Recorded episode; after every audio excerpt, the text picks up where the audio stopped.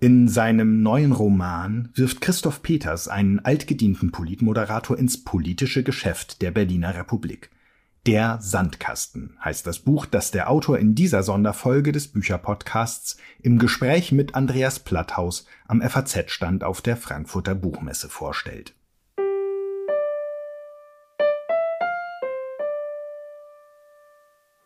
Meine Damen und Herren, herzlich willkommen zur zweiten Veranstaltung am heutigen Tag hier bei der FAZ. Herzlich willkommen auf der Buchmesse für diejenigen von Ihnen, die eben bei der ersten noch nicht hier gewesen sind. Ich möchte jetzt ein Gespräch ankündigen, was mit einer Literaturform zu tun hat, für die es noch nicht sehr viele Beispiele in der Geschichte dieser Kunstform gibt. Denn gerade habe ich den Begriff dafür eigentlich erst gelernt, obwohl mir klar war, dass es das war. Aber ich hatte bisher noch nie gewusst, dass man das Umarbeiten eines Buches in ein anderes Buch auch als Adaption bezeichnen kann. Wir kennen alle Filmadaptionen, wir kennen notfalls Radio- oder Comic-Adaptionen. Buchadaptionen von Büchern sind ungewöhnlich. Mein Gast ist Christoph Peters, den ich ganz, ganz herzlich begrüßen möchte. Das Buch, über das wir sprechen, ist Der Sandkasten, ein Roman. Wir werden gleich über diese Adaptionssache etwas genauer sprechen. Aber damit Sie ein Gefühl dafür bekommen, wie dieses Buch klingt, was überhaupt Thema dieses Buches ist, zumindest was die Hauptperson betrifft, wird Christoph Peters zu Beginn ein paar Minütchen daraus vorlesen, damit wir dann etwas genauer über das, wie es stilistisch und inhaltlich dazugeht, reden können. Ja, guten Tag auch von mir. Der Roman heißt Der Sandkasten und er bezieht sich auf Wolfgang Köppens Roman Das Treibhaus, ist aber völlig ohne das Treibhaus lesbar und verständlich. Die Hauptfigur heißt Kurt Siebenstädter, er ist Radiojournalist, ähm, Anfang 50 und ähm, sehr genervt von den politischen und sprachlichen journalistischen Entwicklungen der jüngsten Zeit. Und er kommt gerade von seiner morgendlichen Sendung, wo er zwischen fünf und acht ähm, Leute interviewt, insbesondere aus der Politik, und ähm, ist auf dem Weg nach Hause. Die Straßenbahn hielt, die Türen wurden geöffnet.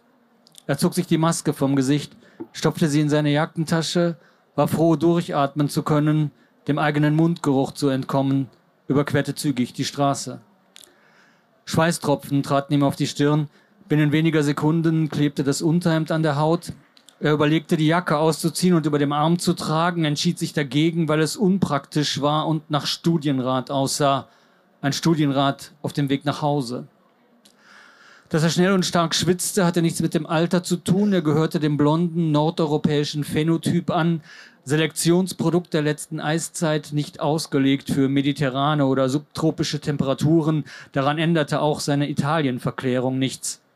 Zeitlebens hatte er vom Süden geträumt, Arkadien, Zypressen, Oliven, das Meer, war Wilhelm Meister, Eichendorfs Taugenichts, den Rimini-Campern aus Bottrop gefolgt, auf der Flucht vor Pflicht und Fleiß, Härte und Treue, Sitte und Anstand, getrieben von der Sehnsucht nach leichterem Leben, besserem Essen, schöneren Frauen. Doch jetzt, wo der Süden sich immer weiter dem Norden entgegenstreckte, war es ihm auf einmal zu warm. Der November, schrecklichster Monat des Jahres, voll vergessener Toter, nasskalter Gespenster, versuchte sich als Wiedergänger des Frühlings. Entlaubte Sträucher schlugen aus, Kirschbäume blühten. Es hatte seit Wochen nicht richtig geregnet. Im Osten war der Boden bis in zehn Meter Tiefe durchgetrocknet. Die Wälder verdorrten, starben, wenn sie nicht gleich ganz abgefackelt worden. Letztes Jahr hatten tagelang Rauchschwaden von Waldbränden 30 Kilometer entfernt in den Straßen gehangen.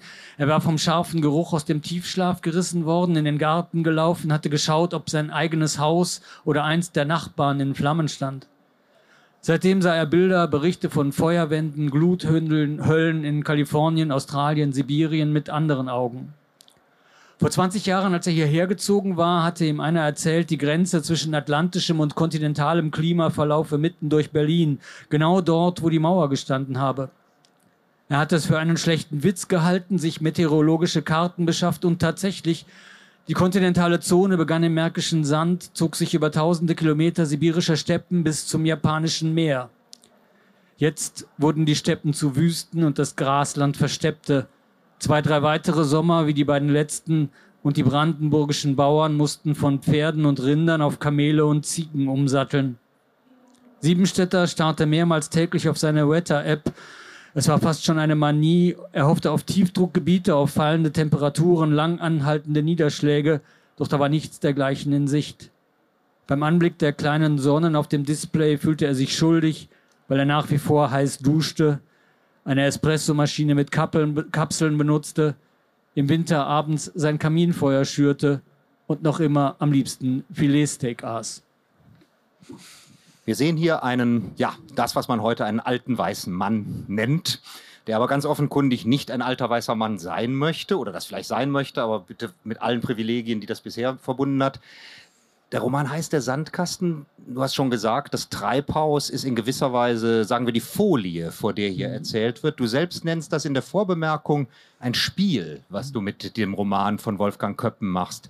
Nun ist das Treibhaus, der Sandkasten, beides hat etwas Ähnliches, etwas Kleines, etwas Beengtes wie ist, warum ist es nötig, ein Buch wie, wie Köppens Treibhaus, was ja ein unglaublich politisches Buch in der Wahrnehmung vor allem auch gewesen ist, heute wieder reinzusetzen? Zumal du ja, wie du schon sagtest, etwas anderes in den Mittelpunkt stellst, als Köppen damals es getan hat.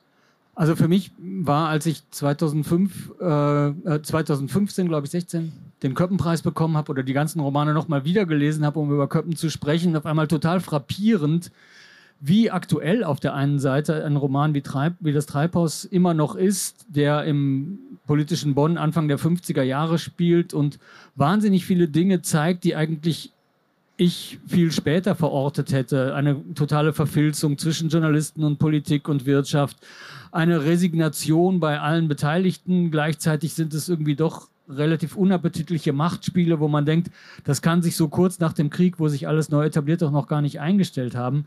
Und dann war, als ich die Idee entwickelt habe, zu denken, irgendwie, man müsste sowas mal jetzt machen mit dem Berlin von heute. Und warum gibt es so wenig Romane, die mal mitten in die Politik reinspringen und sich diese Figuren und Prozesse angucken? Ähm, dann habe ich gedacht, warum versuche ich nicht einfach mal auf der Aufbauen von der Struktur von Köppens Roman etwas ganz Gegenwärtiges zu machen und hatte dann gedacht, ich schreibe einen Roman, der beginnt an dem Tag, der spielt an dem Tag, wo ich beginne, ihn zu schreiben. Also ich habe überhaupt gar keine kritische Reflexionsdistanz zum Stoff, zu den Ereignissen. Und ich konnte mich auch nicht groß darauf vorbereiten, da meine Schreibprozesse immer so sind, dass ich nur so ungefähr weiß, wann ich was Neues anfange. Und dann war es tatsächlich zufällig der 9. November 2020. Und statt den trüben, trägen, lauen Spät-Merkel-Jahren war ich mitten vor der zweiten Welle der Corona-Pandemie und musste alles völlig anders machen, als ich es mir ursprünglich visioniert hatte. Wie wirkt sich so etwas auf den Stil, wie man erzählt, aus? Köppen ist ja bekannt für eine, eine, eine gewisserweise sachliche Sprache. Er ist nicht derjenige, der unglaublich blumig anfängt zu erzählen, hat überhaupt nichts mit Expressionismus oder sowas zu mhm. tun. In dem Inhalt würde ich sagen, ja, aber nicht in der Sprache. Er ist für mich wirklich so in gewisser Weise der Inbegriff einer, einer ganz ambitionierten, ganz feinsinnigen Literatur der frühen Bundesrepublik, aber der nicht mehr die 20er Jahre mit ihrem Pathos oder sowas zum, zum Ausdruck bringt. Ist das bei dir in irgendeiner Weise auch schon immer da gewesen oder hast du es für dieses Buch auch versucht, diesen, diesen Stil von Köppen möglichst in die Jetztzeit zu übertragen? Also ich fand Köppen tatsächlich beim Wiederlesen erstaunlich rhythmisch. Ich habe tatsächlich eher an, an Jazz, an Großstadtsound, an sowas gedacht. Er montiert ja viel, er verhackstückt Schlagzeilen, Werbebanner, montiert das irgendwie miteinander. Also ich habe ihn immer auch ein bisschen so verstanden, als wollte er nach der Tristesse ähm, der Nazi-Zeit quasi wieder an die internationale Moderne in der Literatur anknüpfen und fand eigentlich so, nachdem jetzt, ähm, ich bin ja selber mal irgendwie mit dem neuen linearen Erzählen angefangen, gegen Experimente der 80er und 90er Jahre und ähm, fand eigentlich dass ich doch mal stilistisch mal wieder was anderes lesen wollte, also was mehr montiertes, was mehr rhythmisiertes. Und dann habe ich mir Köppen angeguckt und fand ihn tatsächlich im Gegensatz zu dir doch erstaunlich pathetisch. Ich muss zugegebenerweise, dass ich ihn länger nicht mehr gelesen habe. Ja, bin ich mal weiß. sehr gespannt, was du sagst, wenn du ihn dann mal wieder gelesen hast. Also ich fand ihn doch schon sehr pathetisch und habe quasi die Pathetik, die ich wahrgenommen habe, den, den, sehr großen Gestus versucht, irgendwie zum Teil durch Ironie und ähm, Drastik ähm, in einer anderen Ebene zu ersetzen. Köppen ist auch in manchen Bereichen, was das Sexuelle anlangt, überhaupt nicht mehr gutierbar. Die Hauptfigur ist quasi pädophil und hat am Ende irgendwie ähm, Sex mit einer 15-jährigen Heilsarmistin in irgendeinem abgelegenen Feld. Das kann man heute alles gar nicht mehr machen. Also da muss man schon sehr genau gucken, was, was geht, was geht nicht. Und beim Sprachrhythmus habe ich tatsächlich immer morgens mal so bei den Köppen reingelesen, um so ein bisschen was von dem Sound zu haben und den dann quasi mit meinen Mitteln eben auch irgendwie zu adaptieren, aber eben auf eine zeitgenössische Weise. Wie sehr muss man sich darüber Rechenschaft ablegen, dass man aus dem Augenblick heraus schreibt? Denn ich fand das interessant, als du sagst, du hast wirklich mal gesagt, ich lege da los, wo ich äh, zu erzählen, wo ich auch anfange zu schreiben. Man könnte ja auch sagen, das ist dann so auf den Moment geschrieben, dass es in gewisser Weise gar nichts übergeordnet Bleibendes mehr hat, sondern wirklich nur noch als Momentaufnahme funktioniert. Natürlich ist das nicht so, dass das Buch will viel, viel mehr, nämlich etwas wirklich Symptomatisches auch über unsere politischen wie auch gesellschaftlichen Zustände erzählen. Aber gibt es nicht das Risiko, wenn man so exakt an der, der eigenen Schreibzeit dranbleibt, dass es dann auch darin gefangen bleibt? Das Risiko gibt es sicherlich, aber natürlich, wenn ich an einem bestimmten Tag anfange, ist irgendwie zehn Monate später, wenn der Roman fertig ist, ja doch irgendwie relativ viel Zeit vergangen und ich befinde mich aber im Text immer noch am selben Tag oder anderthalb Tage später. Ähm, und natürlich überarbeite ich quasi die ganze Zeit während des Schreibprozesses. Das heißt, die ersten 70 Seiten, das heißt, die ersten vier Monate des Textes fange ich jeden Morgen beim ersten Wort der ersten Seite an und lese bis Seite 15, Seite 20, Seite, bis zu Seite 70 ungefähr. Dann ist der Korrekturvorgang zu langwierig, dann geht es nicht mehr. Das heißt, währenddessen überarbeite ich natürlich auch permanent und reflektiere mit, was habe ich da eigentlich gemacht.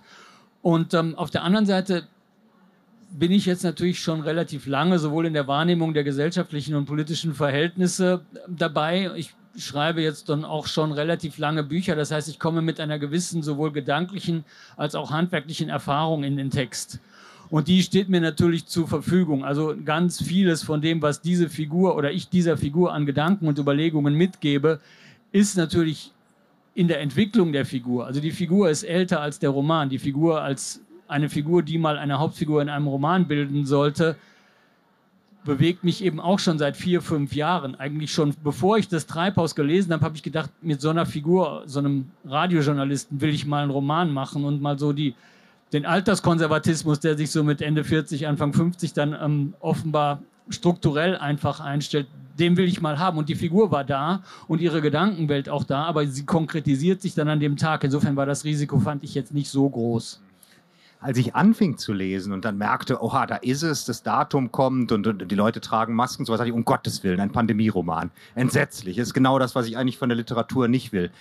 Am Ende merkt man einfach, oha, kein Pandemieroman, sondern natürlich etwas, was zur Pandemiezeit spielt. Wie sollte man es dann außen vor lassen? Es ist wichtig für einige Dinge, die da passieren.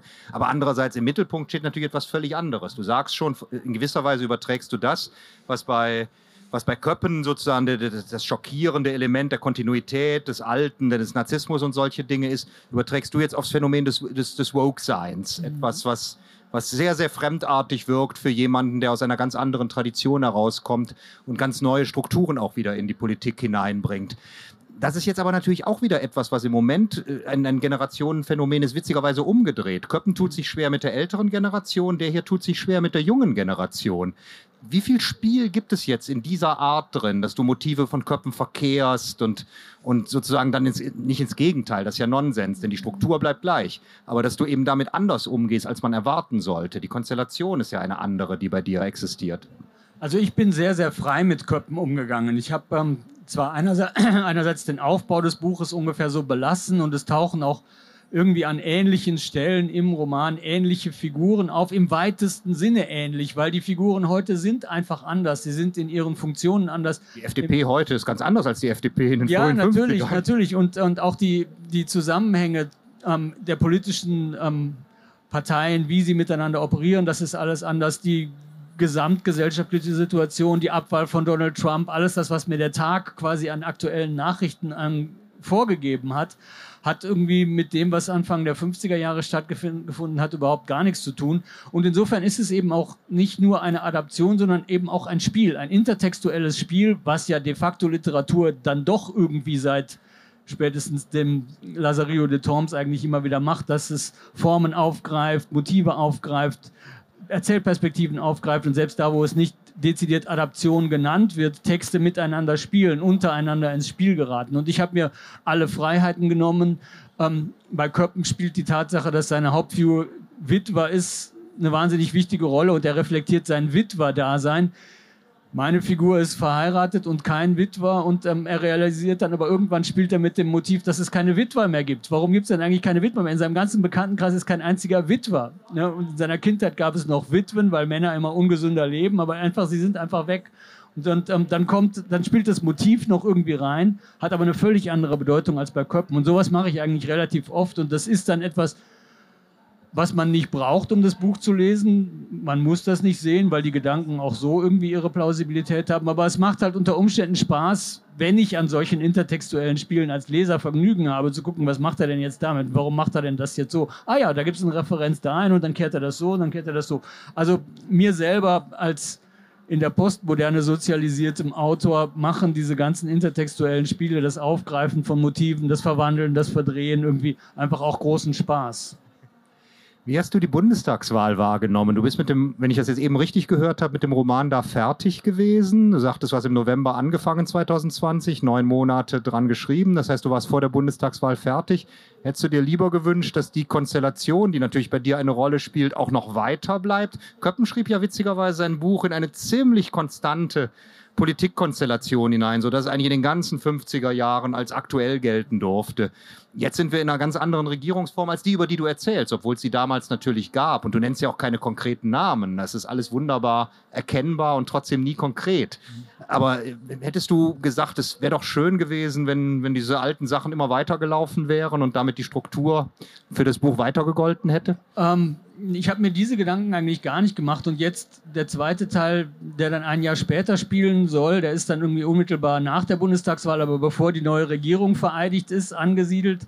Ähm, zumindest eine Figur aus diesem Roman ist auch im zweiten Teil dann irgendwie wieder dabei. Und ähm, ähm, diese beiden Romane, wo das gesamte Pandemie-Thema irgendwie noch einfach durch die Aktualität, die es im öffentlichen Raum hat, die es für alle Beziehungen hatte, irgendwie im Hintergrund ständig mitschwingt, ist jetzt durch die Kriegssituation sowieso schon wieder ähm, ähm, eine Nachricht auf der dritten Stelle ähm, der Schlagzeilen und wenn überhaupt. wenn überhaupt und eigentlich spielen ganz andere Themen eine Rolle und ähm, wenn ich im 9. November diesen Jahres mit dem dritten Teil anfange, weiß ich überhaupt noch nicht, was passiert sein wird. Deswegen kann ich mich auch darauf nicht vorbereiten. Das heißt, du hast mit dem zweiten Teil am 9. November des letzten Jahres angefangen? Ja. Das ist eine schöne, die November-Trilogie. Genau.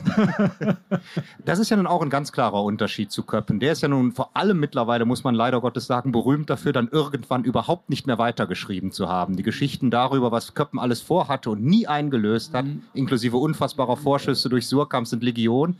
Du bist jemand, der nun wirklich einer, und das meine ich absolut positiv, der fleißigsten Autoren, die wir haben. Ich, wir haben uns, als wir uns das letzte Mal auf der Messe unterhalten haben, sagtest du, du hättest wirklich ein richtiges Schreibprogramm. Es gibt Themen, die hast du da liegen und du weißt, du wirst es irgendwann schreiben. Köppen hat das immer behauptet und es nie gemacht. Mhm. Wäre es nicht dann irgendwann auch mal in der Zeit, um sozusagen Köppen wirklich zu variieren, noch mal eine kleine Schreibkrise einzuschieben? Ach, ich hatte in den ersten 15 Jahren meines Schreibens permanent tiefe Krisen und da ich so eine dämliche Arbeitsweise habe, dass ich immer vom ersten Wort des ersten Satzes der ersten Seite bis zum letzten Wort der letzten Seite schreibe. Also wenn es irgendwo hakt, kann ich nicht sagen, okay, ich weiß, da hinten kommt dann dieses oder jenes, dann schreibe ich doch vielleicht das schon mal und montiere es nachher zusammen. Funktioniert nicht. Da habe ich zum Teil Krisen gehabt, die haben drei Monate gedauert und ich habe an einem Satz gehangen und habe die wüstesten Dinge veranstaltet, um irgendwie mein Hirn dazu zu bringen, da weiterzukommen und es funktionierte nicht. Und ich bin eigentlich froh, dass jetzt so seit auch schon wieder 14 Jahren diese Art Krisen irgendwie weitgehend vorbei sind und ich einfach ähm, mich so konditioniert habe, dass egal in welcher psychischen Verfassung ich bin, sobald ich mich morgen zum Neuen an den Schreibtisch sitze und anfange mein Korrekturprogramm, ich fange immer so 10, 15 Seiten vor der Stelle, wo ich aktuell bin, fange fang ich an zu korrigieren. Und dann schiebt sich der Text so Seite für Seite fort und irgendwie nach zehn Seiten bin ich im Text drin, egal wo ich sonst war. Und ähm, ich hoffe, inshallah, dass das irgendwie noch lange so bleiben wird, dass mein Hirn nicht irgendwelche Aussetzer bekommt, ähm, die das Ganze dann irgendwie nochmal wieder in große Krisen stürzen. Ähm, Im Moment sieht es ganz gut aus, aber man weiß das nie. Natürlich, wir, wir wissen nicht, wie wir funktionieren, wie der Hirnstoffwechsel ist, wie die Psyche funktioniert. Plötzlich bricht man doch unter irgendwas ein. Und zwar so sehr, dass man auch arbeitsmäßig gelähmt ist. Ich will es also nicht bestreien, sondern hoffe, dass es weitergeht. Das hoffen wir ganz genauso. Nun bist du einer der weltläufigsten deutschen Autoren. Du hast ein unglaubliches Interesse an anderen Kulturen, bist ganz viel im, im, im muslimischen Bereich gereist, hast darüber Bücher geschrieben, hast ein großes Fable für Japan, darüber Bücher geschrieben.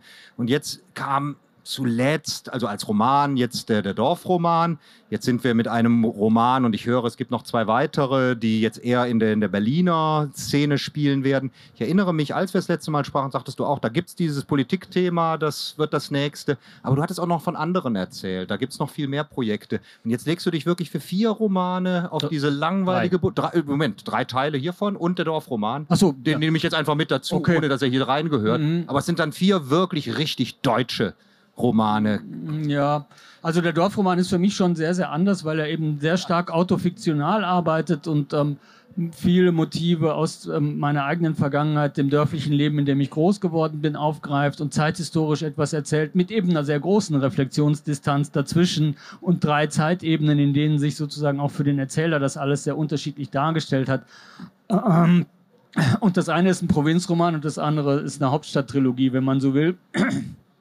Ich meine, viele Leute in der deutschen Literatur kommen ja aus Deutschland überhaupt nie raus mit ihren Geschichten. Deshalb. Und ähm, also ich möchte eigentlich, die, die, da gibt es ja noch die Fumio Onishi-Trilogie mit dem japanischen Gangster, da fehlt eigentlich noch der Schluss. Also der dritte Das ist Teil, einer der Gründe, warum ich frage, denn ja, natürlich der, warte ich. Der sollte auf jeden Fall kommen, dafür muss ich nach Los Angeles. Also die Tochter unserer Freunde, die in Los Angeles in der Filmszene arbeiten, ist jetzt gerade nach Deutschland zurückgezogen. Da gäbe es ein Zimmer für mich und ich hoffe, dass wenn diese Romantrilogie fertig ist, ich mich dann mal für einen Monat nach Los Angeles begeben kann und ein bisschen in Hollywood schnüffle und dann irgendwie das Material zusammen habe für den dritten Teil. Dann viel, viel Glück bei all diesen Plänen. Vielen, vielen Dank, dass du heute hier warst. Viel Erfolg mit dem Buch. Dankeschön.